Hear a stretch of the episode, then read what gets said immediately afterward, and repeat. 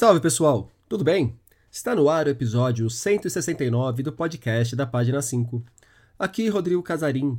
Página 5 é também a coluna de livros que edito no portal UOL. Estou no Instagram como página.5, no Twitter como arroba rodcasarim e no Telegram, só procurar pelo grupo Página 5. Também assine a newsletter da Página 5. Basta me mandar o seu e-mail por qualquer rede social ou se cadastrar no página5.substack.com. Link na descrição do episódio. E já conhecem A Biblioteca no Fim do Túnel? Um Leitor em Seu Tempo? É o livro que acabo de lançar pela Arquipélago. Já está disponível em diversas livrarias pelo país. Ítalo Calvino nasceu em outubro de 1923 em Santiago de Las Vegas, em Cuba. Ainda pequeno, foi viver com a família na Itália. Por lá que tocou a sua vida e construiu a obra que faz com que nos lembremos dele nesse centenário. Calvino foi um dos grandes escritores do século XX. Ele é dono de uma produção vasta e diversa. Na ficção, deixou livros como O Visconde Partido ao Meio, As Cosmicômicas, Se um Viajante numa Noite de Inverno e As Cidades Invisíveis, títulos marcados por características bem diferentes, como vocês poderão ouvir no papo a seguir. De sua não ficção, destacam-se coleções de ensaios como Por que ler os clássicos e seis propostas para o próximo milênio. Por conta da efeméride, a obra de Calvino vai ganhando novas edições pela Companhia das Letras, casa do autor no Brasil. Quem eu convidei para a conversa a respeito da obra do italiano foi Adriana Iose Klein, ela é doutora em Teoria Literária e Literatura Comparada pela USP, onde dá aulas, e fez especialização em literatura italiana na Universidade de Florença. Pesquisadora apaixonada pelo trabalho do autor, recentemente publicou A Poética da Reescritura em As Cidades Invisíveis de Ítalo Calvino. Saiu pela Nova Alexandria e é um estudo a respeito de um dos livros favoritos de Adriana, apontado por muitos como obra-prima de Calvino. Adriana e Ozzy Klein, muito obrigado pela presença aqui no podcast da Página 5. Adriana, estamos aqui hoje para falar de Ítalo Calvino, cujo centenário a gente está comemorando. Antes da gente entrar na obra do Ítalo Calvino, Adriana, me explica quem foi esse cara, quem foi esse italiano que nasceu em Cuba, e se tornou um dos escritores mais importantes do século XX e eu acho que mais simpáticos do século XX. É, obrigada, Rodrigo. É, muito feliz por esse convite, né? Poder falar sobre o Calvino, sobretudo agora no centenário, que o Calvino tem um pouco mais de visibilidade, né? Está vendo uma, uma série de eventos que comemoram esses, esses 100 anos do Calvino e mostram um pouco é, quem foi esse autor dentro de um contexto da literatura. Então, antes de começar, eu queria te agradecer por esse convite, agradecer os ouvintes né, da página 5 e é, falar um pouco quem foi Calvino, apresentar Calvino, é, é uma tarefa bastante difícil, né? Principalmente se a gente pensar que o Calvino tinha uma relação muito complexa com a identidade, né? Calvino sempre se perguntava quem ele era nas obras, enfim, nos ensaios, a questão da identidade para ele sempre foi é, uma questão crucial. Então, acho que um pouco conversando sobre Calvino, a gente vai falar é, da identidade. Calvino, como você já falou, ele nasce né, em 1923 em Cuba, em Santiago de Las Vegas, que é uma espécie de vilarejo ali muito próximo da capital de Havana, e ele vai para, né, ele nasce ali porque ele é filho é, de pais, de pais cientistas. O pai era um engenheiro agrônomo que é convidado, na verdade, a é, organizar, né, a montar uma, uma um, uma, um experimento, né, na verdade, é, botânico centro de pesquisa botânica, né, em, em Cuba, e ele vai junto com a mãe de Calvino, que era uma grande cientista também, era uma botânica, na verdade, é a primeira botânica professora universitária da Itália, isso é uma questão é, interessante, a família toda do Calvino era uma família de cientistas, então, por isso, acho que a gente vai ver como Calvino dialoga bem com as ciências, né, de uma forma geral, a gente vai ver a obra dele é pautada é, muito nesse diálogo com a ciência, e, ela, e, e esse diálogo vem muito dessa dessa, né, dessa convivência familiar, os tios eram cientistas, químicos, enfim, o irmão é, depois foi um geólogo, é, mas Calvino dizia, eu sou a ovelha negra da família, é a ovelha negra da família, porque ele é o único escritor, enfim, e ele nasce em Cuba, mas ele fica muito pouco tempo em Cuba, né, com dois anos ele volta para a Itália com os pais e vai viver em San Remo, que era, na verdade, a cidade é, da família, então ele volta para lá, Calvino sempre diz que ele tem uma relação também é, complexa quando eu falava da relação da identidade, uma relação com a própria é, com, com, com o próprio espaço, né? Quer dizer, é, Calvino não é um escritor que circula muito, que é, visita muitas, muitos países, viaja muito. Ele diz: é, eu, eu nasci em Cuba, mas eu sou de San Remo, né? Então, enfim, toda a história da literatura mundial ela seria um pouco alterada se a gente fosse classificar o Calvino como escritor cubano, né? E não como escritor italiano. É, eu, como sou a minha principal linha de interesse é a literatura latino-americana, me parece uma hipótese bem razoável trazer o Calvino para o meu campo. Seria ótimo, realmente, mas a relação do Calvino com a literatura latino-americana é muito forte, né? Porque se a gente pensar a própria relação que ele teve com Cortázar ou com Borges, né? Borges é, um, é uma base é, muito importante para pra, pra, né, como modelo para o Calvino, enfim, com quem ele dialoga. Ele, inclusive, conheceu muito, muito proximamente o Borges. É, Calvino foi casado é, com, uma, com uma tradutora, que era Chiquita, né, a Esther Singer, argentina, é, era tradutora da Unesco, e ela, claro, convivia com todos esses esses escritores, enfim, a quem ela apresenta de fato pessoalmente é, o Calvino. O Calvino tinha uma relação muito forte com a literatura latino-americana também. O Calvino é um, um, um escritor é, muito pluridiscursivo, né? Ele é um escritor que tem uma série de interesses, uma obra muito diversificada, muito diversificada. Pouco antes de começar a conversa aqui, nós estávamos falando que os leitores, enfim, sempre apresentam uma, né, um, propõem uma obra é, preferida. Cada um tem uma obra preferida, um livro, um escritor que, enfim, escreveu uma obra muito variada. Eu vou, estou voltando ali à questão, né, de quem foi Calvino. Eu só vou fazer um comentário até sobre isso, porque eu acho curioso que eu conheço leitores que não são fãs do Calvino ficcionista mas aí vão ser fãs do Calvino ensaísta. Olha, não, não gosto da ficção dele, dos romances tal, das novelas, mas poxa, como eu acho bom os ensaios, como eu acho que tem coisas ali valiosas independente, independente de concordar com tudo ou não, na né? questão de, de reverenciar tudo que se faça, mas vai reconhecer alguma faceta do Calvino como uma coisa de, de qualidade e de grande identificação.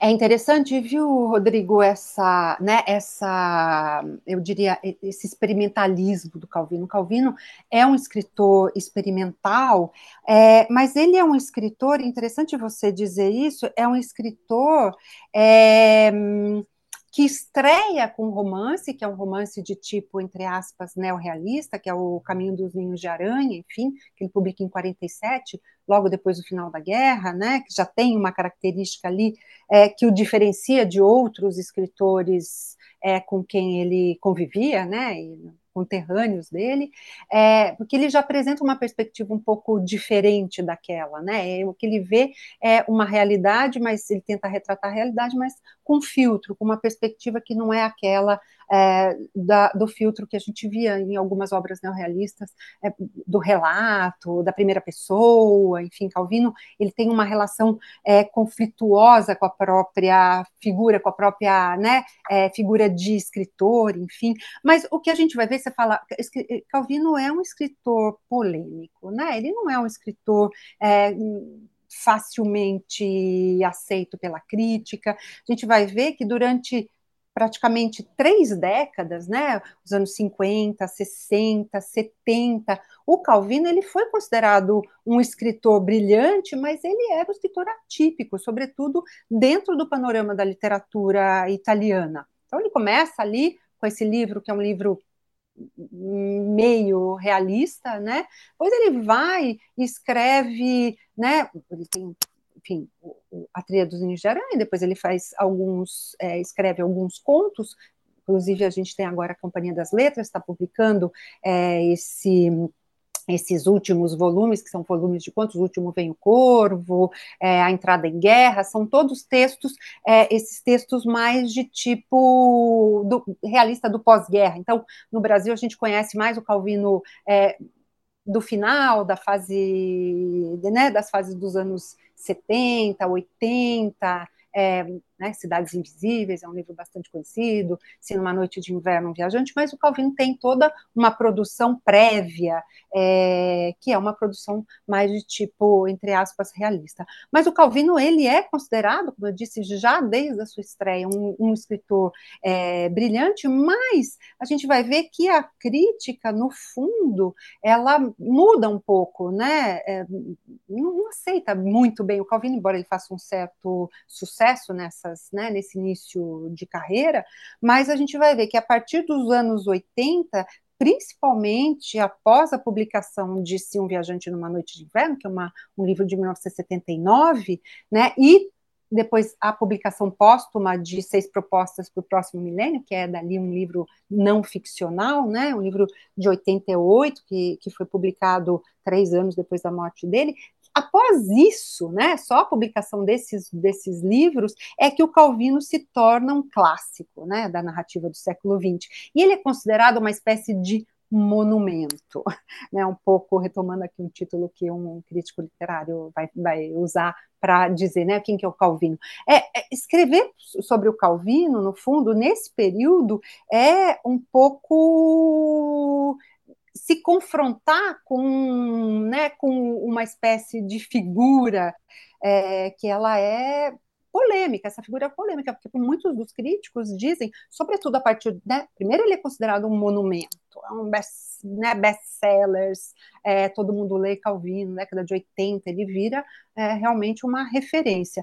No final dos anos 80 em diante, sobretudo a partir dos anos 2000, ele volta a ser alvo da crítica, que vê no Calvino um escritor que apaga os outros escritores. Né? Esse é o grande, existe uma série de polêmicas, diz Calvino tem tanto escritor importante na Itália e só Calvino é conhecido.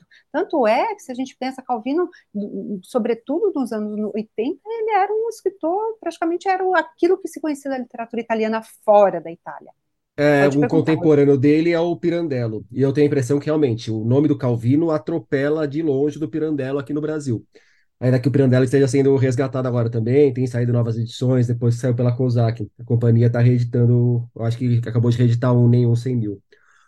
Mas isso aí também não é culpa alguma do Calvino, né? Ele não tem nada a ver com isso. Isso é o que fizeram dele, não é dele. É o que fizeram dele. Na verdade, eu só vou fazer um parêntese aqui de professora de literatura italiana. O Pirandello ele é, ele é um pouco um um preco... É, ele vem antes do Calvino. Ele vem antes? Né? Na verdade, é, ele vem antes. Eles não foram contemporâneos Embora... em nenhum momento? É, o, o, o Calvino nasce em 23, Pirandello estava vivo ainda, né? Pirandello morre, é, acho que em 36, se não me engano, enfim, depois de ganhar o prêmio Nobel. Então, Calvino era muito jovem. Tá, né? Na minha Mas cabeça, é claro Pirandello que... morreria ali em 50, mais ou menos. Não, ele, nasce, ele, morre, ele morre antes, então, é claro. Mas é, é, Pirandello é também uma figura incontornável quando se pensa na questão da modernidade, né, da literatura italiana. Então, o romance moderno, na verdade, na Itália ele nasce mesmo com Pirandello e com Italo Svevo, que escreve A Consciência de Zeno, que também é um romance primoroso, né? Eu acho que é, se a gente pensar em literatura italiana, pensar em Pirandello pensar em Italo Svevo em termos de modernidade, é inevitável.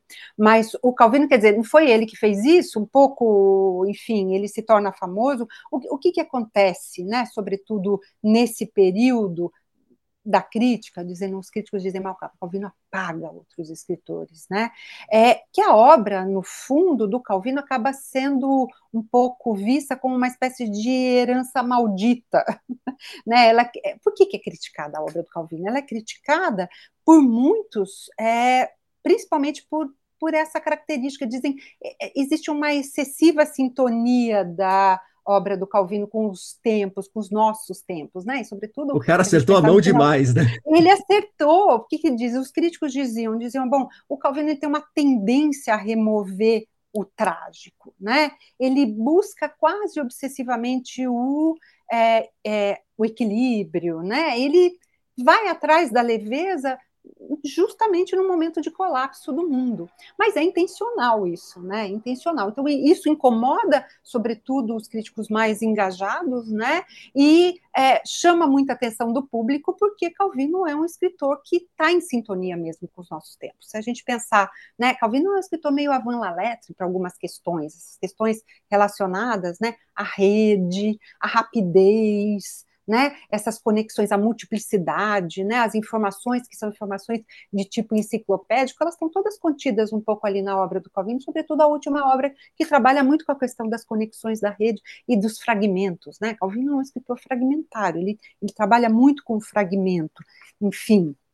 Mas é interessante a gente pensar que, chegado assim, né, a um momento depois, são 36 anos da morte do Calvino, é, a, gente acho que está na hora da gente tentar entender um pouco, tentar compreender um pouco Calvino, é, depurando o escritor dessa hereditariedade que é incômoda, né? Tentando achar um lugar para ele. Então, acho que tentar achar um lugar para ele dentro de um quadro histórico, né? numa dimensão de clássico é um pouco é uma, é uma, é uma coisa meio polêmica isso, né? Calvino é um clássico, eu acho que nem sei, ele detestaria ser considerado um clássico. É, é mas, é meio polêmico, até porque a gente sempre teria que fazer a pergunta antes do o que é um clássico cânone, qual é a base né? para definir um clássico, e a gente vai exatamente. passar mais ou menos sete anos brigando até chegar brigando, num não acordo. Eu acho que exatamente, exatamente. Então é uma, é uma questão é, muito difícil essa, né? Calvino é, eu acho que Calvino, de fato, ele pode ser considerado um escritor emblemático do século XX. Se a gente pensar que a história da cultura, é, não só italiana, né, mas a história da cultura de pelo menos meio século, ela poderia ser exemplificada pela obra do Calvino. É uma coisa muito, né, se a gente pensar isso, como eu falei, é, qual é a característica do Calvino? Calvino é um escritor que muda constantemente. Ele é um escritor experimental, a obra dele é muito variada, tanto é que você não consegue reconhecer o Calvino nos vários romances, nos vários romances, desculpa, de um livro para o outro. Você lê, você fala, não é o mesmo escritor. Eu, eu, queria te perguntar ah. justamente ah. sobre isso, porque logo no começo do Se um Viajante, Uma Noite de Inverno, ele brinca com essa questão. Ele fala ali do escritor que apontam que, nossa, um livro nunca é igual ao outro. Como que eu queria que você explicasse um pouco como que foi essa trajetória do Calvino como romancista, que ele vai para a Segunda Guerra Mundial, uhum. depois ele, uhum. ele se engaja com os partisanos, e depois ele escreve sobre o pós-guerra numa perspectiva realista, como você falou. Depois uhum. vem alguns livros dele que têm a ver com a guerra, como o Visconde Partido a Meio ou o Cavaleiro uhum. Resistente, mas ela não tem nada de realismo ali, já é uma, uma chave muito é. mais fantástica, com um tom fabulesco. E depois alguns livros metaliterários, uhum. é, aí você vai poder falar melhor do que eu. Mas como que acontece essa se a gente não consegue nem dividir eventualmente em etapas, mas essa mudança de perspectiva do Calvino dentro da própria literatura. Interessante, é bem interessante essa pergunta. Eu acho que porque dá para, a partir dela, dá para entender um pouco o que, que é esse escritor. Como eu estava falando para você, né? É, Calvino escreve esses primeiros experimentos, que são experimentos de tipo realista, né? Mas Calvino, e não só ele, mas todo um grupo de escritores é, da década de, de, de final, né, contemporâneos aí na década de 40, 50, então, na busca do grande romance, né? O grande romance neorrealista que deveria aparecer. Calvino tenta escrever alguns romances, mas ele entra em crise, ele não consegue mais. Tanto é que ele vai, em 64, ele escreve. Escritor que quer escrever o grande romance da sua época também é se levar muito a sério, né? É, né? na verdade, é, existia. É, é muito existia... Joyce atormentando a cabeça de todo mundo. Exatamente, existia um pouco essa, essa né, tentativa é, de, ai, vamos, faltou o grande romance do pós-guerra, né? Calvino, ele vai escrever em 64, muito interessante, 1964, é, é um dos textos, eu acho, mais interessantes dele, do ponto de vista da reflexão, mas também porque traz uma componente é, é, é, é criativa para o ensaio, né? Para o ensaio, para um texto não ficcional. Ele escreve uma espécie de pós-fácil, depois prefácio, enfim, ao, à trilogia dos Ninhos de Aranha, a, a trilha dos Ninhos de Aranha, em que ele vai dizer, ele vai faz, fazer um pouco um, uma um apanhado né, reflexivo do que foram aqueles tempos, naquele quadro da literatura, quer dizer, ele publica em 47, depois ele faz a segunda edição em 64, então ele vê com uma perspectiva de distanciamento, uma palavra-chave para entender a obra do Calvino é à distância, né? Calvino é um escritor que tem um olhar à distância. Tanto é que muitos críticos é, identificam nele uma coisa que já o Pavese, o Cesare Pavese, que é esse escritor italiano, identificou na obra, nessa primeira obra do Calvino, que é aquilo que os críticos vão chamar de patos da distância, ou seja, é um autor que, que vê as coisas a partir de uma perspectiva de um olhar distanciado. Então a gente tem duas características do Calvino, uma que ele é, né, o Pavese vai falar que ele é o esquilo da caneta, ou seja, é muito ágil, é muito rápido. Então a gente já vê nessa primeira obra dele essa rapidez. O que acontece com Calvino na década de 50? Calvino entra em crise. Né? Ele entra em crise, ele começa a tentar escrever textos, vários textos, é, e nenhum deles agrada. Então, ele escreve um romance, deixa na gaveta, escreve outros textos, e ele escreve, é, depois de, né, de tantas frustrações, ele escreve o hum, Visconde Partido ao Meio, depois é publicado em 52. Ele, antes disso, mostra para o Hélio Vittorini, que era né, o, um, um, escritor intelectual, também um editor importante na época, é, e ele mostra esse manuscrito do, do Visconde Partido ao Meio, que é um texto fantástico, né? História de um rapaz que é um visconde. Então a gente vai ver depois vou falar um pouco dessa trilogia. Ele vai para a guerra né? É um romance ambientado, não, não tem muito uma data específica, né?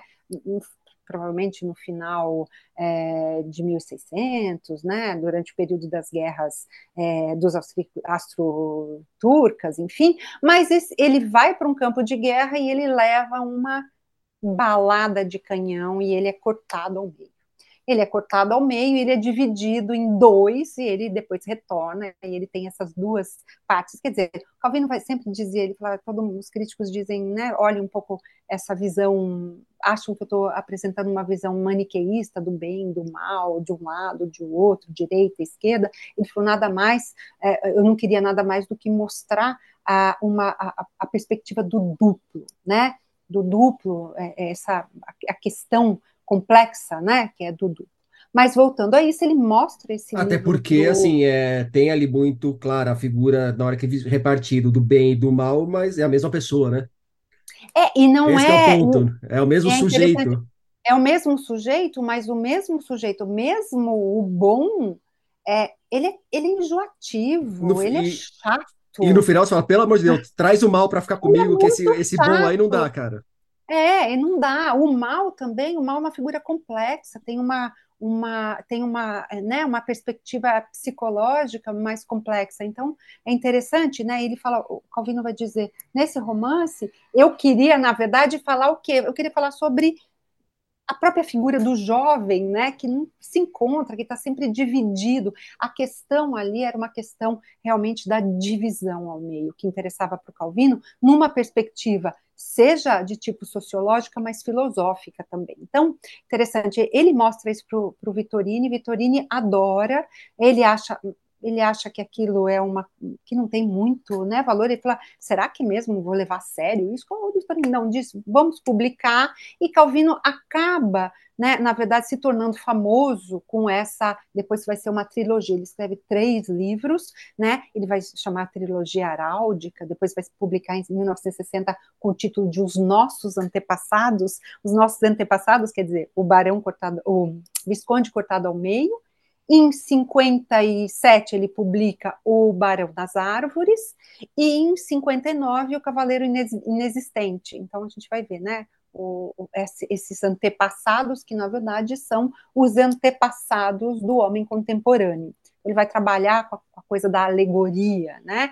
Esse primeiro personagem, que é o, o, o Visconde cortado ao meio, é a alegoria da divisão ao meio, né? O Barão nas Árvores é uma espécie de alegoria daquele que vê as coisas do alto, é um pouco a alegoria do intelectual. O, de fato, o único romance mesmo, Calvino, se a gente pode considerar como romance, gênero, é o Barão nas Árvores. Seja né, pela estrutura, pela extensão, Calvino é um escritor de, de formas breves, é um Calvino, é um escritor de contos, de fragmentos, não de romances. Calvino sempre foi alguém que, né, um autor que contesta o próprio status do romance. O romance no século XX, segundo ele, né, e muitos outros, é impossível. Então, Calvino vai atrás de um experimentalismo e ele acha na forma breve, no conto fantástico, na fábula, um pouco a sua realização enquanto escritor.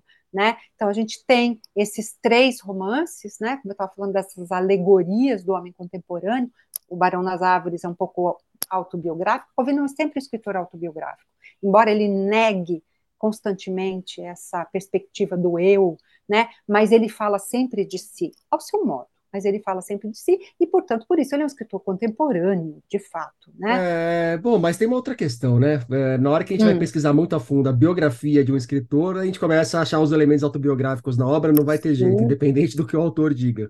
Então, mas também para o leitor que não conhece nada da vida uhum. do escritor, dá para não ler por essa chave, afinal não conhece nada. Sim, claro, não, claro, é óbvio. É, e é, é, exatamente por isso. E o Calvino, é interessante, viu, Rodrigo, quando você faz essa observação, a gente vai ver a obra do Calvino ela pode ser lida em vários estratos, né? É, ela pode ser lida por vários públicos. Assim, a gente pode na trilogia entrar por essa chave biográfica, caso a gente conheça a biografia do Calvino, mas para esses livros e para diversos outros livros dele, há outras possibilidades de interpretação e compreensão dessa ficção.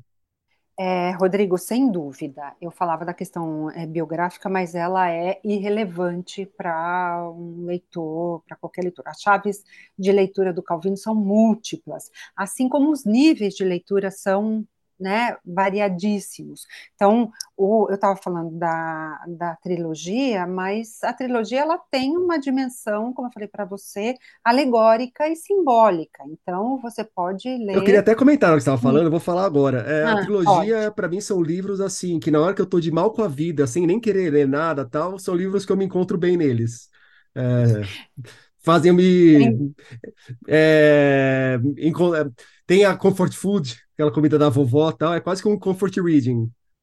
E você pega num ponto chave, porque o Calvino, quando ele vai publicar, quando ele mostra esse livro, enfim, para os leitores especializados, para os amigos escritores, ele diz: esse aqui, e depois em algumas entrevistas ele vai falar, esse, esse daqui, sobretudo né, o Visconde, mas depois as, a trilogia como um todo, ele diz: é, é, o Visconde é um livro que eu escrevi, é, mas era o livro que eu gostaria de ler. Na verdade, eu escrevi um livro que eu gostaria de ler. Ele não consegue escrever um outro livro, enfim, que ele pensava, né? Ele fala, mas são livros que eu gostaria de ler. Tanto é que são livros bastante, alguns críticos vão dizer isso, mas a gente também, né? É, são livros muito ligados àquilo que vai chamar, o Calvino vai dizer, ao divertimento, né? Mas o divertimento no sentido é, bem iluminista, né? É aquele livro que você lê, é um, são livros divertidos nesse sentido, mas que também discutem questões a partir de um ponto de vista filosófico. Mas são livros que podem ser lidos por crianças, são livros que podem ser lidos por adolescentes, são livros que podem ser lidos por é, leitores especializados, por aqueles que nunca ouviram falar do Calvino, enfim. Trazem uma característica do Calvino que eu aprecio demais, que é construir livros leves, mas não abobalhados, nada abobalhados é, isso para o Calvino era um grande desafio, porque a leveza para ele implicava numa profundidade, que ele dizer, é todo, Calvino é um escritor que trabalha muito com paradoxos, né, porque a leveza procurada na, na, na profundidade, a profundidade, segundo ele, é onde se encontra? Na superfície, né, porque a superfície é infinita, então ele vai dizer exatamente isso, né? E a superfície implica também numa questão que coloca o Calvino dentro de um pensamento muito contemporâneo. A superfície indica, implica a rapidez, então rapidez, superfície, mas sem deixar de ser livros que te levam a uma reflexão é, profunda e muitas vezes a uma inquietação. É, então, o Calvino tem essa perspectiva da leveza, então é uma, uma coisa que, que ele busca constantemente, mas é também um exercício, é um exercício de autorrestrição, né? Porque Calvino, para chegar a essa leveza ou essa rapidez, que ele vai aprender nos contos é, de fada, que vai aprender com, lendo e reescrevendo as fábulas. Calvino é o reescritor que é, é alguém, um escritor que foi contratado, na verdade, pela Einaudi, ele trabalhava na Einaudi, né, na, mas ele tem uma espécie de sabático de dois anos só para pesquisar as fábulas. E ali ele encontra um pouco a estrutura da narrativa, né? Quer dizer, as fábulas elas são icásticas, elas têm uma coisa da visibilidade, da rapidez, né? E ao mesmo tempo da leveza também. Então ele, ele, ele é um escritor é, muito teórico, no fundo. Ele estuda em profundidade tudo aquilo que aparentemente aparece como algo leve, como algo superficial, como, e pode ser lido também nesse, nesses níveis, sem nenhum problema, né? Ou divertido. Eu é... acho que até por isso que muitos críticos foram torcer o nariz para ele, né? Imagina. Que quem, leva, quem leva a vida a sério demais, leva a literatura a sério demais, acho que tudo tem que ser sisudo demais, vai torcer o nariz para isso, não tem jeito. É, de Calvino, engraçado, numa entrevista que ele faz, eu não lembro com quem, com algum, algum escritor que eles estão falando de literatura, a um certo ponto ele diz: Meu Deus, a vida é uma tragédia, e começa a dar risada, né? Porque de fato é uma tragédia. Então, o que ele faz, é, no fundo, é um pouco. É, apresentar a realidade a partir de uma perspectiva que é uma perspectiva muito ligada à visibilidade. Calvino não é um escritor visual, né? Calvino ele não nasce escritor. A gente estava falando da vida dele, ele não nasce escritor, né? Ele começa a escrever depois. Na verdade, ele não era um grande leitor. Calvino o, o, que ele fazia, a grande formação do Calvino está nas histórias em quadrinho que ele lia quando era criança, né? Demais. Então, a, a questão da visibilidade, do desenho, né? Da figura, enfim, é, a, toca muito de perto o Calvino do desenho, né? É, o cinema também foi uma foi uma, né, uma escola muito importante para a formação do Calvino. Então, acho que a partir desses, né, é, desses, desses, desses outros, é, dessas outras artes, enfim, Calvino vai se formar depois como leitor. É, então, é, os vários níveis, como a gente aborda a obra do Calvino, a gente pode entrar pela obra do Calvino pra, de, de qualquer lado, para qualquer estrado, qualquer caminho é, é possível, porque o Calvino não tem uma gradação, não é um escritor que você fala, ah, eu vou ler para ver a evolução dele. É claro que alguém que conhece a obra como um todo vai ver que ele tem passa por fases. Então, ele tem a fase mais realista, ele tem essa fase fantástica da trilogia, mas isso não quer dizer que ele não estava escrevendo outras coisas realistas junto com a trilogia. No, ao mesmo período, nos mesmos anos, Calvino tinha é interessante no escritório dele ele tinha várias mesas, muitas mesas. Em cada mesa ele tinha um livro e ele escreve muitas coisas ao mesmo tempo. Né? Então, ao mesmo tempo que ele escrevia a trilogia, essa trilogia fantástica, ele escreveu uma trilogia realista, né? Que é uh, composta, enfim, de romances como todos traduzidos, né? A gente tem praticamente a obra toda do Calvino já foi traduzida para o português no Brasil, enfim, Companhia das Letras e outras editoras. É, a gente tem a especulação imobiliária, por exemplo, é, que é um livro muito, né, especulação imobiliária, é, acaba sendo até muito atual, porque fala exatamente disso, né, dessa mudança da paisagem é, que é, é, alterada completamente pela, uh, pela, uh, pela, pelas construções de prédios inúmeros. Então, a paisagem para o Calvino é uma paisagem, é um dado importante, mas a paisagem, muitas vezes, para o Calvino, está ligada à cidade. Calvino é um escritor urbano é um escritor, o tema da cidade é um tema muito importante, a gente até pode falar disso depois, né? Eu acho que vai Mas, entrar nessa fase mais avançada da obra dele, que aí vem o Ser um Viajante numa Noite de Inverno, sim, As Cidades é, Invisíveis, mas né? Mas a cidade está em toda a obra dele, porque se a gente pensar na trilha dos Ninhos de Aranha, a, a, o, o, protagonista é a cidade também, né? Que é uma cidade não identificada, que é uma Sanremo, mas é uma Sanremo que Calvino vê a partir de uma perspectiva muito diferente. Não é a Sanremo da praia, do cassino, é, dos ricos, mas é a, a Sanremo ali medieval, enfim. Bom, mas isso tudo é, são temas que são temas infinitos para a gente discutir a obra do Calvino. Eu vou voltar àquilo que a gente estava falando, né? Um pouco para tentar seguir é, meio que cronologicamente essas mudanças do, desse escritor, que é um escritor que muda o tempo todo, como eu falei, ele a cada livro é um novo autor. Você praticamente não reconhece. A, a metamorfose né, o ambulante, o próprio. Ele é uma metamorfose ambulante, né? Ele escreve a trilogia, ele escreve livros realistas, ele escreve também junto com a, é, isso tudo, escreve um livro que é incrível, que é Marcovaldo, Marcovaldo As Estações na Cidade, são vários contos que depois ele vai agrupar, vai recolher e publica em 63, que é a história desse personagem que é uma espécie de operário, enfim, né, perdido nessa cidade, ele está procurando a natureza, é uma cidade que a gente não sabe exatamente qual é,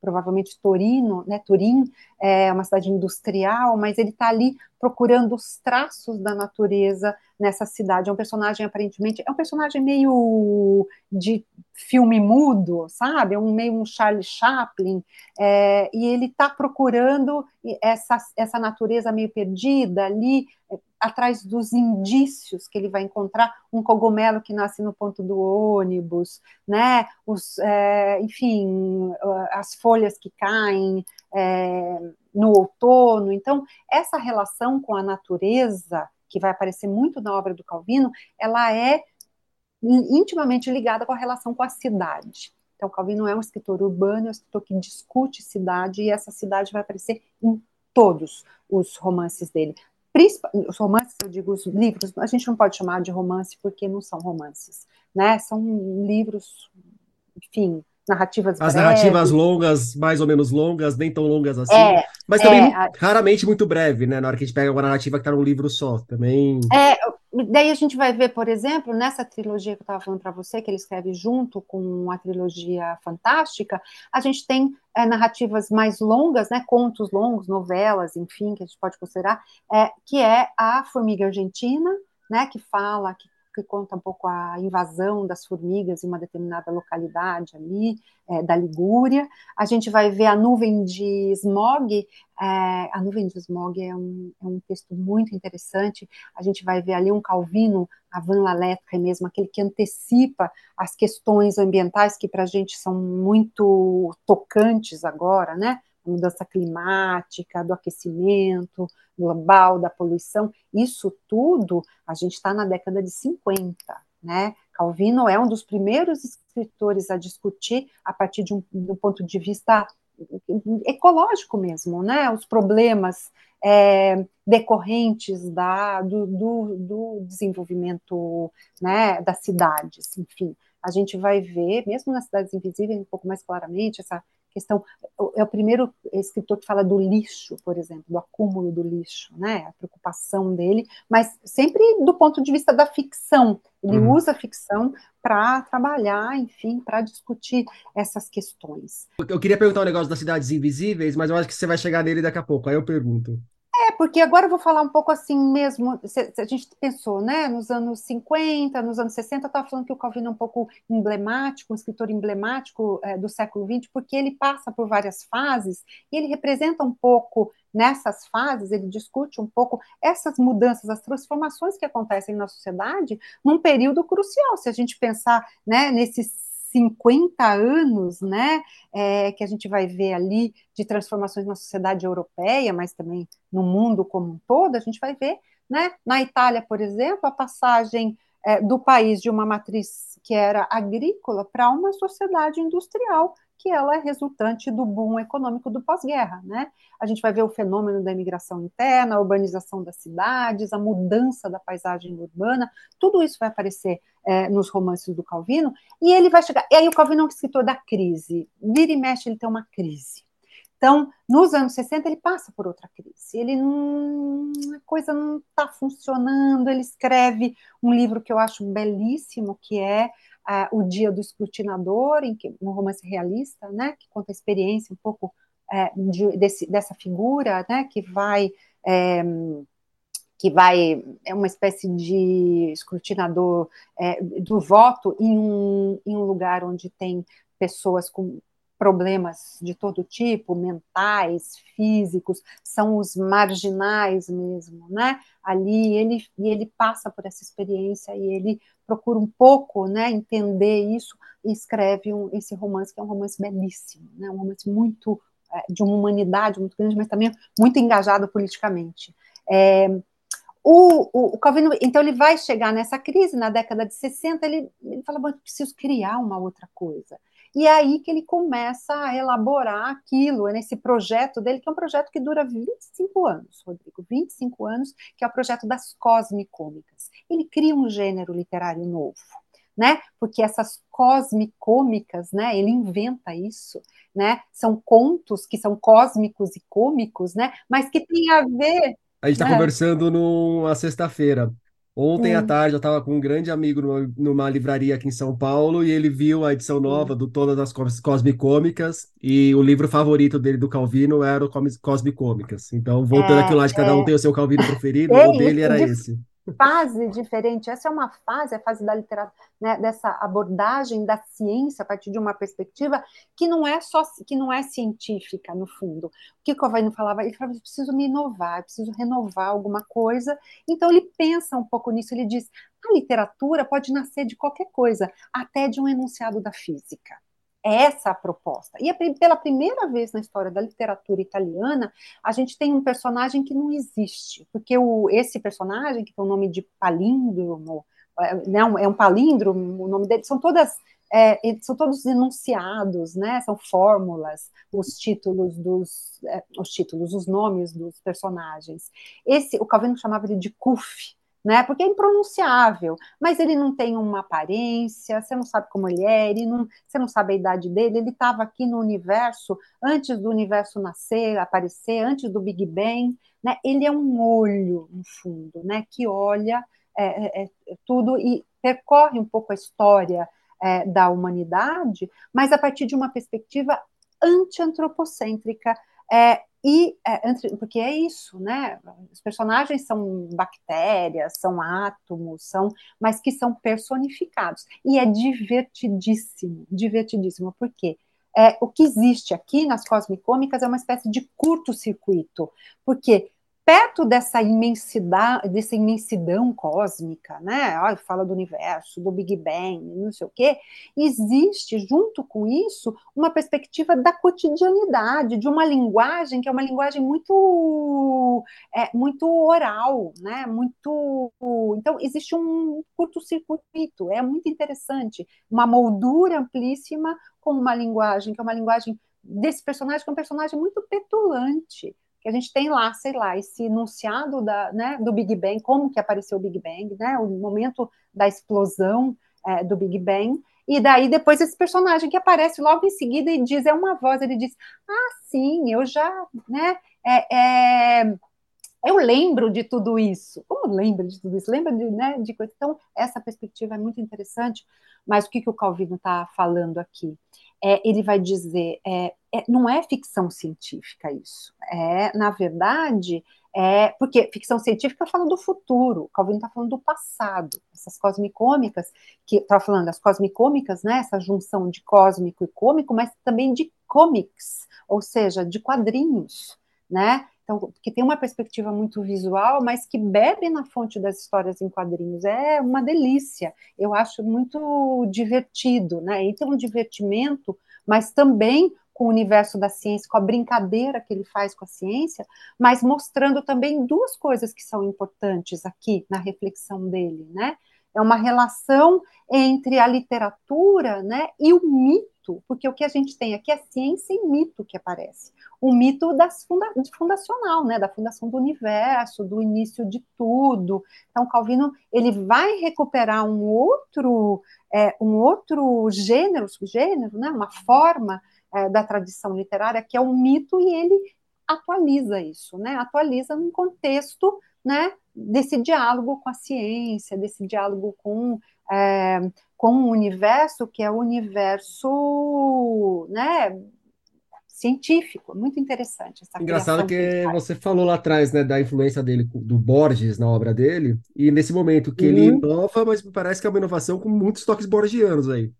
Muito, muito. Ele tinha uma admiração muito grande. A própria imagem do labirinto, a imagem do labirinto para o Calvino era uma imagem, né, que que fica na mente dele e na obra dele por, por décadas, né?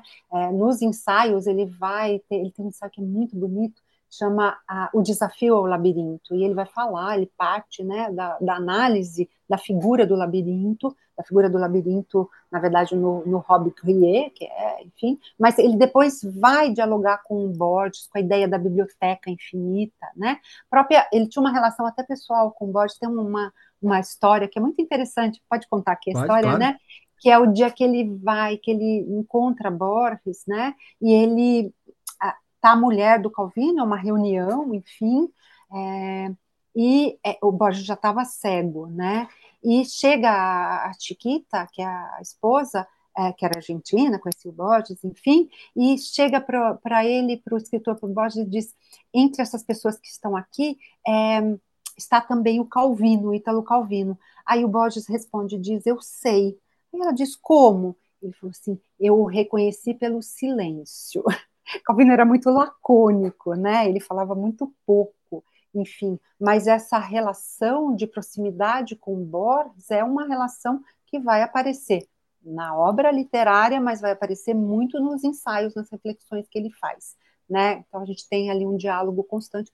O Calvino dialoga com muitos escritores, né?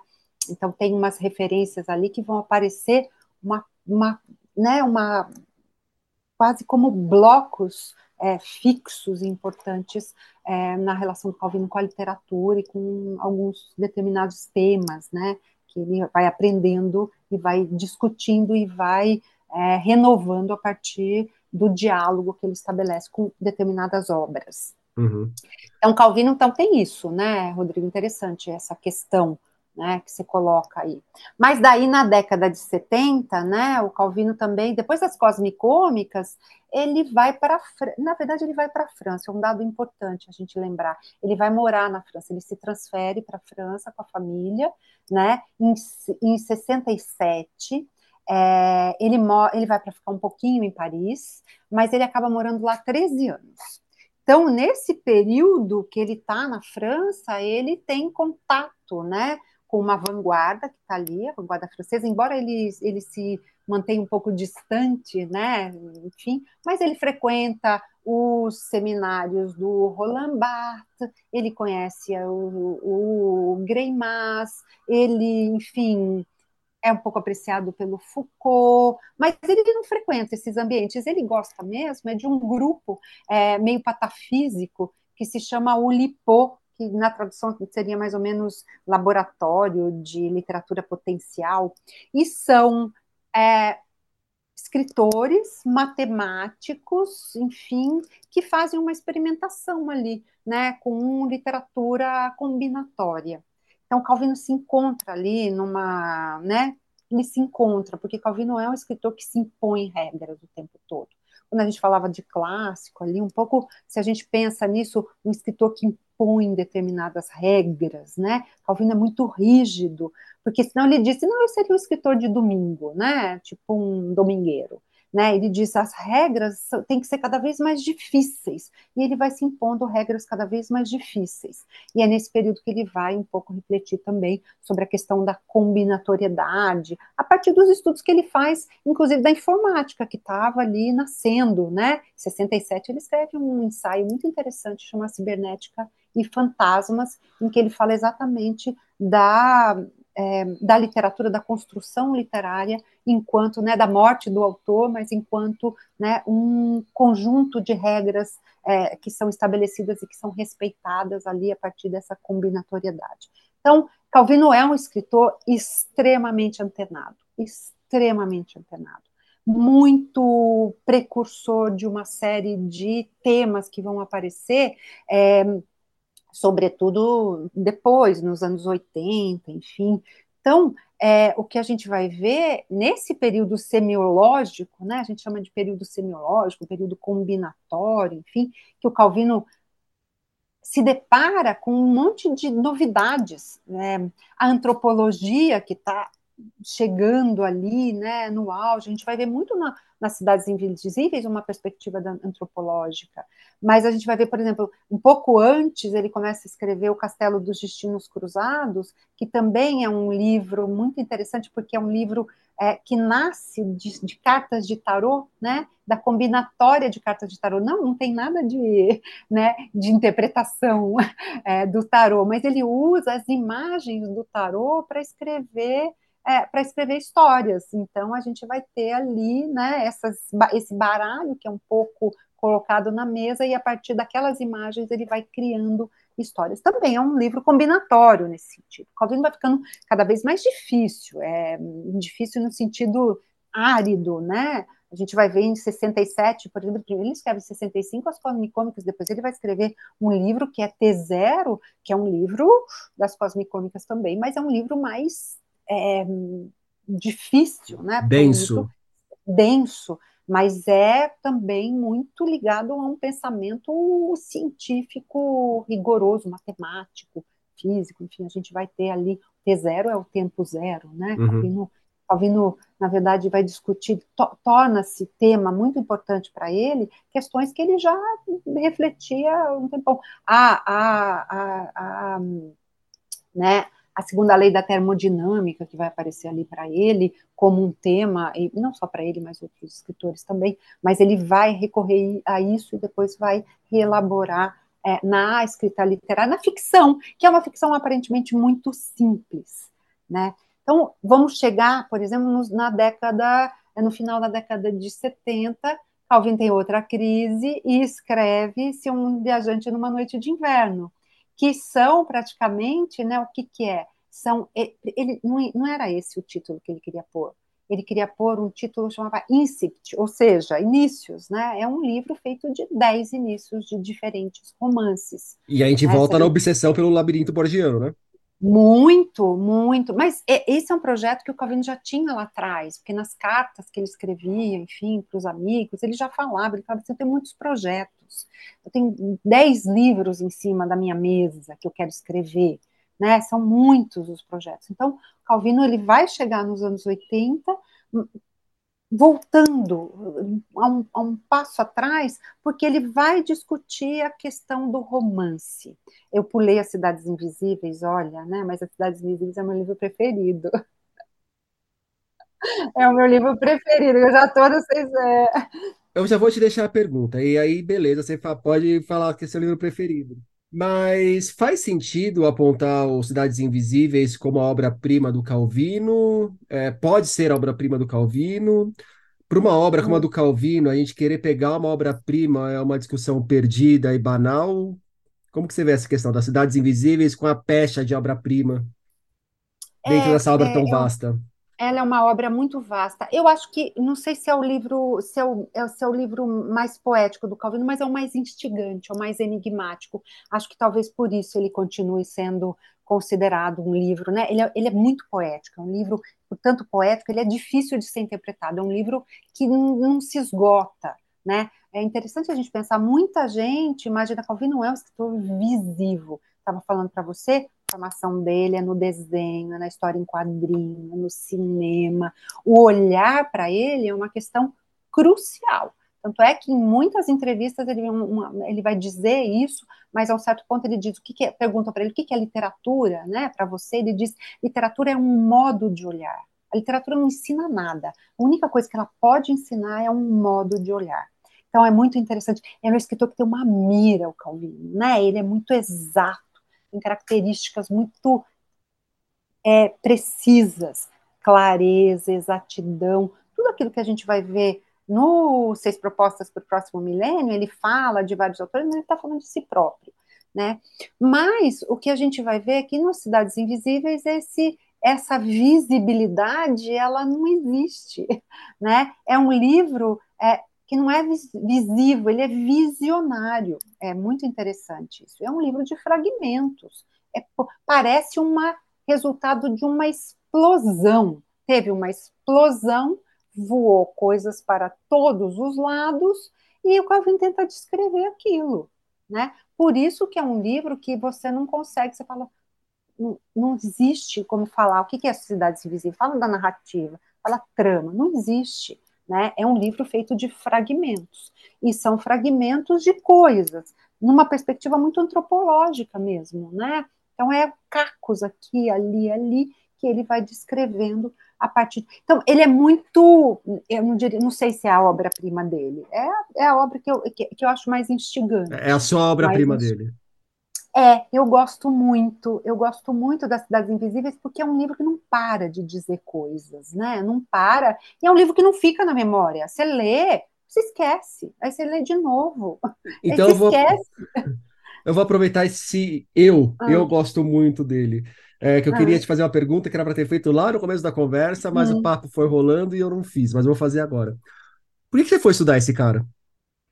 Há uma admiração antes da dedicação intelectual, sim, não? Sim, claro, claro. Calvino é um escritor, eu, não é um escritor, eu, eu sou, eu, eu vou confessar aqui, eu não gosto de tudo dele também, né? É ótimo. Eu, eu acho, ah, é, eu, eu gosto, eu, o, que, que, eu, o que, que eu gosto do Calvino? Eu é, gosto. Não está aqui para é ser de... advogada de defesa do Calvino também. Hum, de jeito nenhum, porque a, a produção literária dele me interessa muito menos do que a produção ensaística. Embora eu, eu eu, como estudiosa do Calvino, eu sei exatamente o valor dessa obra, enfim, de todo o trabalho que ele faz dentro de um contexto, do quanto ele é inovador em alguns aspectos, do quanto ele não é em outros, né? Porque o Calvino é, ele pode ser considerado, se a gente for comparar, por exemplo, com Pasolini, né? Um escritor que não tem a mesma embora ele aprecie demais, mas ele não tem a mesma é, capacidade criativa, né? Do, do, aspecto, no aspecto linguístico, por exemplo, o Calvino é um escritor mais purista, né? É um escritor, a gente vai ver em algum ensaio dele do Coleção de Areia, ele vai dizer, eu sou, eu, eu sou alguém que sou muito ligado, é, eu não gosto de vísceras, eu gosto da pele, porque ele está observando uma, uma um quadro que é uma pele esticada, né? Enfim, uma exposição. Aquilo chama muita atenção. Coleção de areia é são relatos de experiências, né? De exposições que o Calvino visitou. E ele diz: eu sou atraído pela pele, não pela víscera, né? Então é um Calvino é, é um escritor que aparentemente não é um escritor passional, mas ele no fundo é um escritor passional. Tá, então, mas você já voltou a falar do Calvino. Eu voltei a falar, do Calvino. Quer você falando de você é, um pouquinho. Mas Aqui, momento falou, vai ser o Calvino, mim, não vão ser todos os outros. Por, é por isso? Porque, no fundo, a gente acaba se identificando um pouco, né? Eu, eu também sou alguém que gosto muito da racionalidade, que gosto muito da análise, né? É, enfim, complexiva que, mas que sou muito passional também. Então, acho que me identifiquei com Calvino, sobretudo depois, muito jovem, depois que eu li a, As Cidades Invisíveis. O, o livro As Cidades Invisíveis me tocou muito, porque é um, um, livro que me disse muita coisa, né? Me disse muita coisa. É um livro é, que é um livro atraente, é um livro musical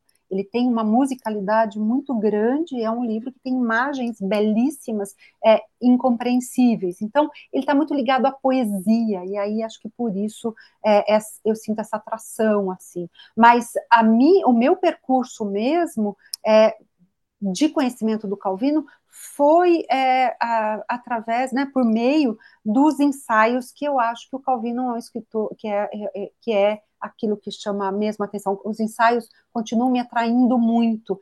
O ensaio, mesmo como ele concebe, os temas que ele aborda, né? Essa perspectiva que é uma perspectiva de tipo autobiográfica meio escondida, que a gente vai ver em livros como Assunto Encerrado, que a gente vai ler em Coleção de Areia, Coleção de Areia para mim é belíssimo. Eu sou uma pessoa muito ligada a artes plásticas, uhum. eu gosto muito.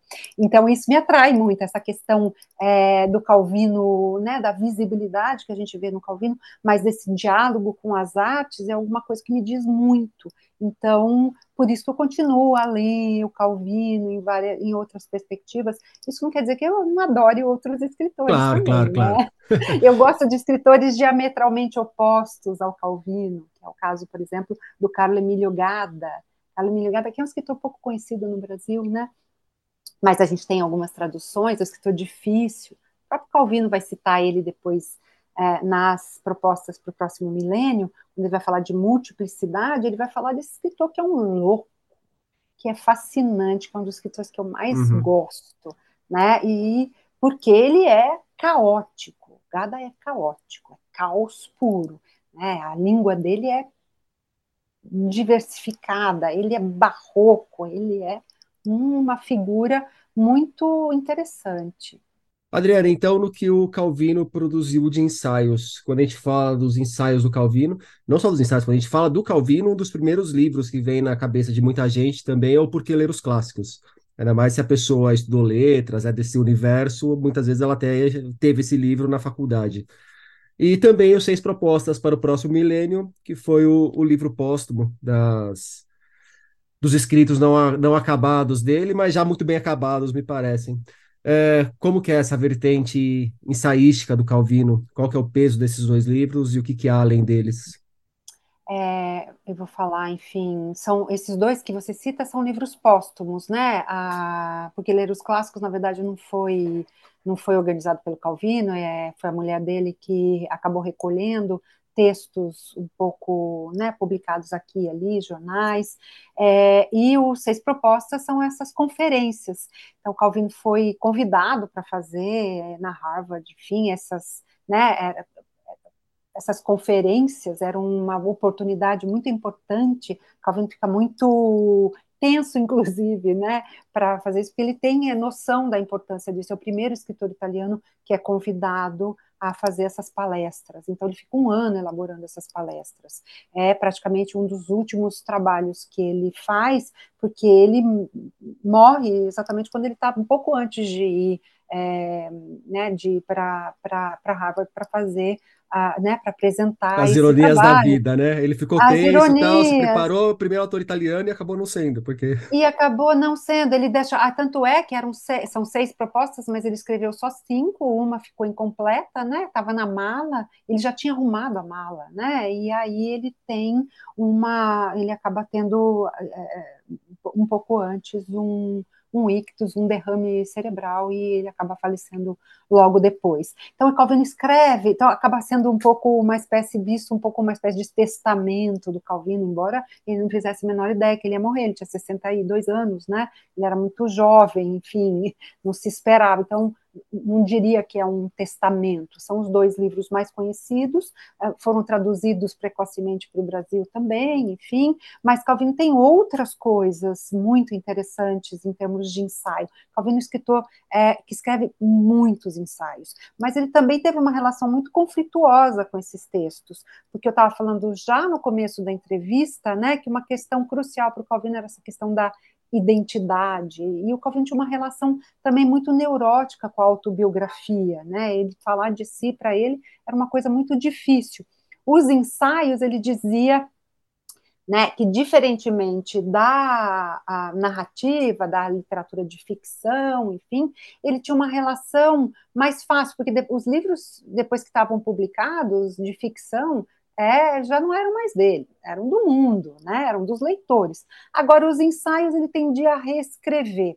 Tanto é que ele consegue só publicar uma coletânea de ensaios dele quando ele tem 57 anos, né? 1980, ou seja, mas são ensaios que ele escreveu ao longo da vida. É, são ensaios, ele começa a recolher, você sabe, a escrever na década de 40, né? A gente tem textos muito interessantes, jornalísticos. Calvino era jornalista, era editor, era alguém que conhecia muito o mundo da editoria, ele trabalha numa editora, né, ele conhece todos os processos. A gente estava falando no, né, na parte anterior sobre o Se Uma Noite de Inverno, um Viajante, um Viajante de Uma Noite de Inverno. É um livro que fala do mercado editorial, né, da, da relação do leitor com o livro, enfim.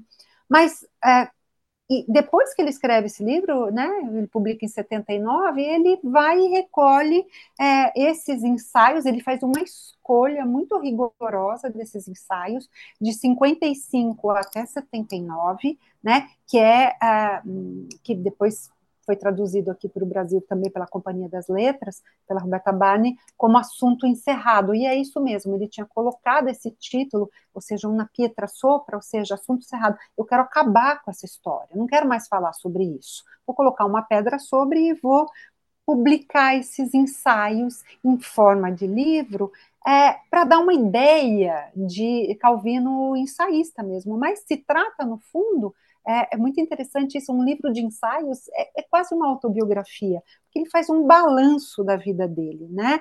Ele já tinha publicado mais de 20 volumes de narrativa, e ele, nesse, é, nesse, nessa coletânea de ensaios, ele se coloca como um personagem. É muito interessante. Se a gente vai ler a introdução, o prefácio, ele vai dizer o personagem que toma a palavra aqui nessa coletânea como personagem, né? Ele vai dizer é um intelectual engajado, enfim, ele se olha com distanciamento como se ele fosse um personagem. Ele usa categorias literárias ou teatrais até, né? Quer falar, já pra... traz a ficção para olhar para a produção não ficcional, né? Que é uma coisa que não é, é, que é uma coisa bastante reverente no fundo, né? Porque ele se olha à distância e ele diz, ó, oh, quem está falando aqui não sou eu, é um personagem, é um personagem que não existe mais, que era lá um jovem que tinha um monte de esperanças e não existe nada mais é, diferente daquilo que eu imaginava do que esse mundo que eu vejo aos meus olhos agora, né? E é interessante como a gente volta, na, é, você falando, a gente volta nessa questão cíclica do Calvino, que a gente está voltando de novo na figura do duplo, né?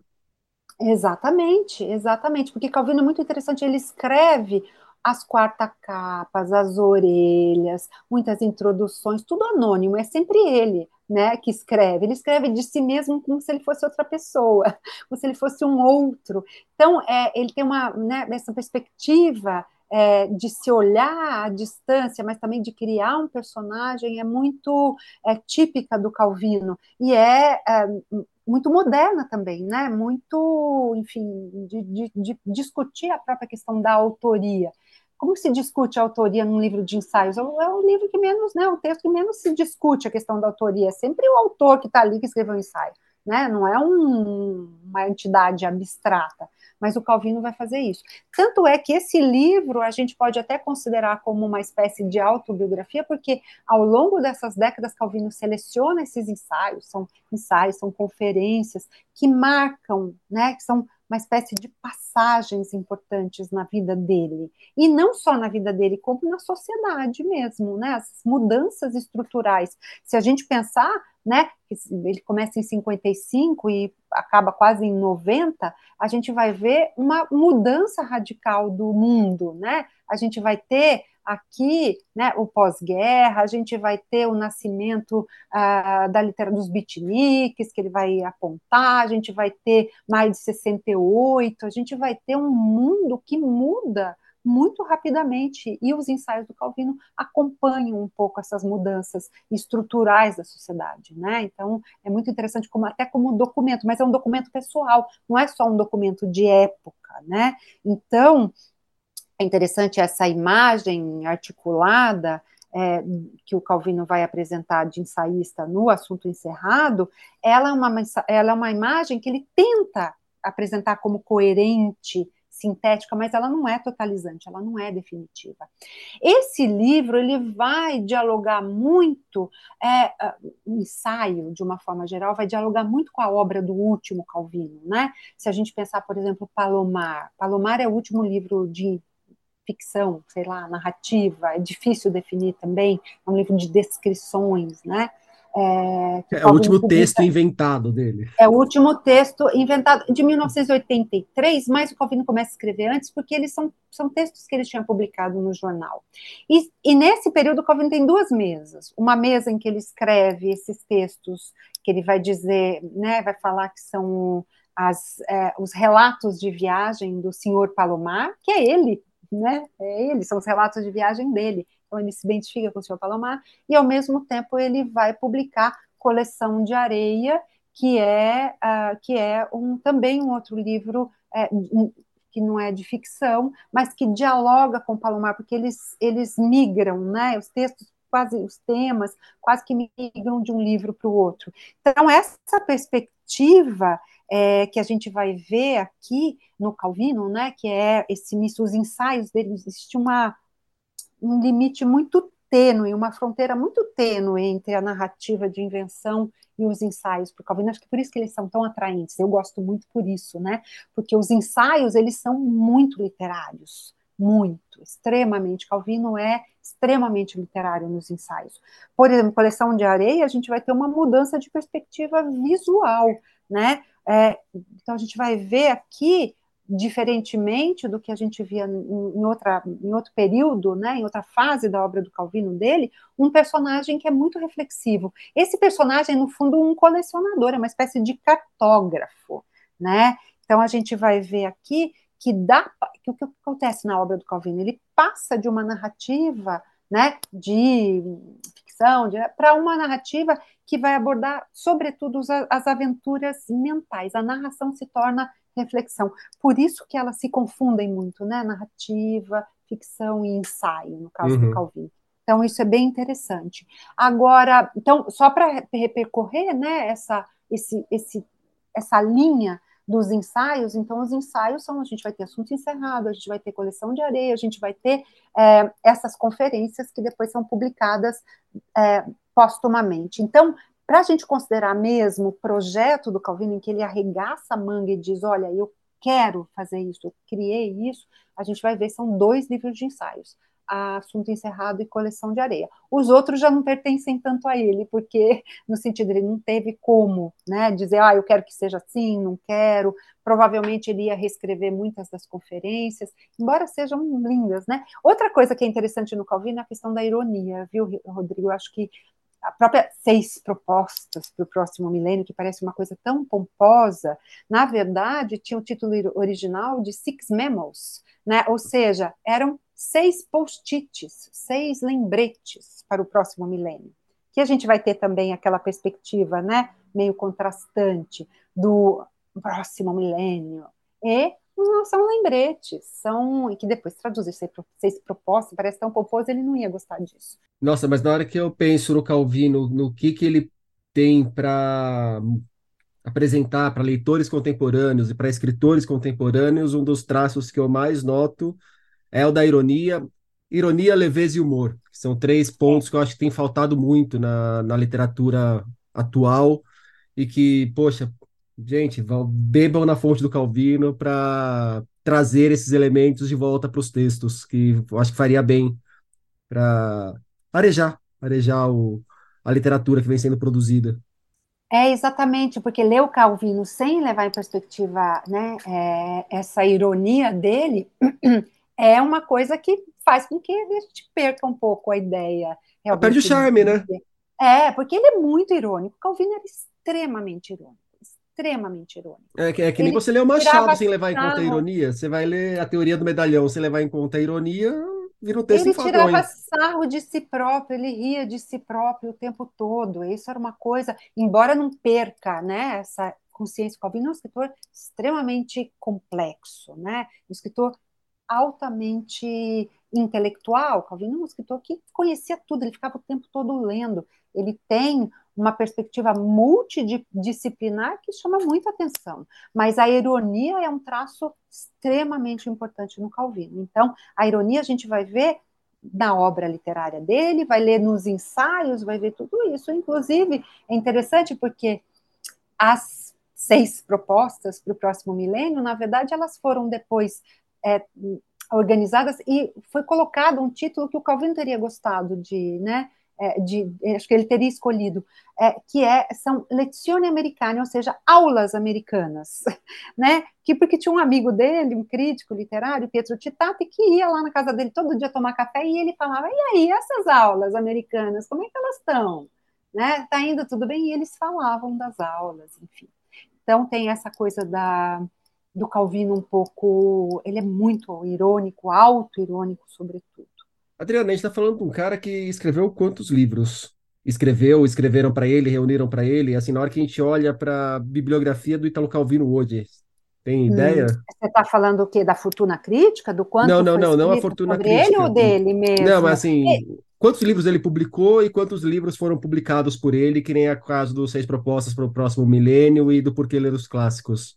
Olha, eu não sei exato, o número exato, mas de romance, de ficção foram vinte e tantos, enfim, e de é, ensaios, né, ensaios, livros não, não ficcionais, não sei. Depois tem agora estão sendo publicadas as, foram publicadas recentemente as entrevistas, as cartas editoriais uhum. dele foram todas publicadas e a Companhia das Letras tem também um projeto aí de recolha, de seleção dessas, uhum. de, de, algumas dessas cartas. O que é interessante, por exemplo, as cartas editoriais do Calvino, tem um livro que é muito legal que é, foi feito na Itália e ainda não está publicado no Brasil, que chama O Livro dos Outros, e Libro, e Libre degli Altri, ou seja, Calvino, é, as cartas editoriais do Calvino são interessantíssimas, Rodrigo. Os leitores, enfim, os ouvintes, então, que quiserem de fato, é, perceber como um escritor constrói na sua mente uma ideia de literatura, a gente vai ver ali no livro dos outros, porque são cartas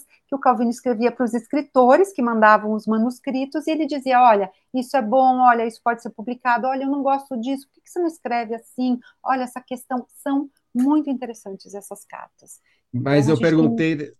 perguntei hum. dessa dimensão porque eu queria te fazer uma pergunta mais específica Claro. Tá, alguém que está nos escutando até agora e está apaixonado, se apaixonou pelo Calvino, mas nunca leu o cara. Me indica aí dois ou três livros para essa pessoa começar a descobrir o Calvino. Quais são as boas portas de entrada para a obra do Calvino? Desse Calvino?